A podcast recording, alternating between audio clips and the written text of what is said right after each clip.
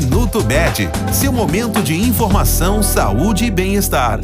Ainda tratando sobre o Dia do Pediatra, hoje falaremos sobre a sua principal função cuidar das crianças e contribuir para que sejam construídas futuras gerações mais fortes e saudáveis.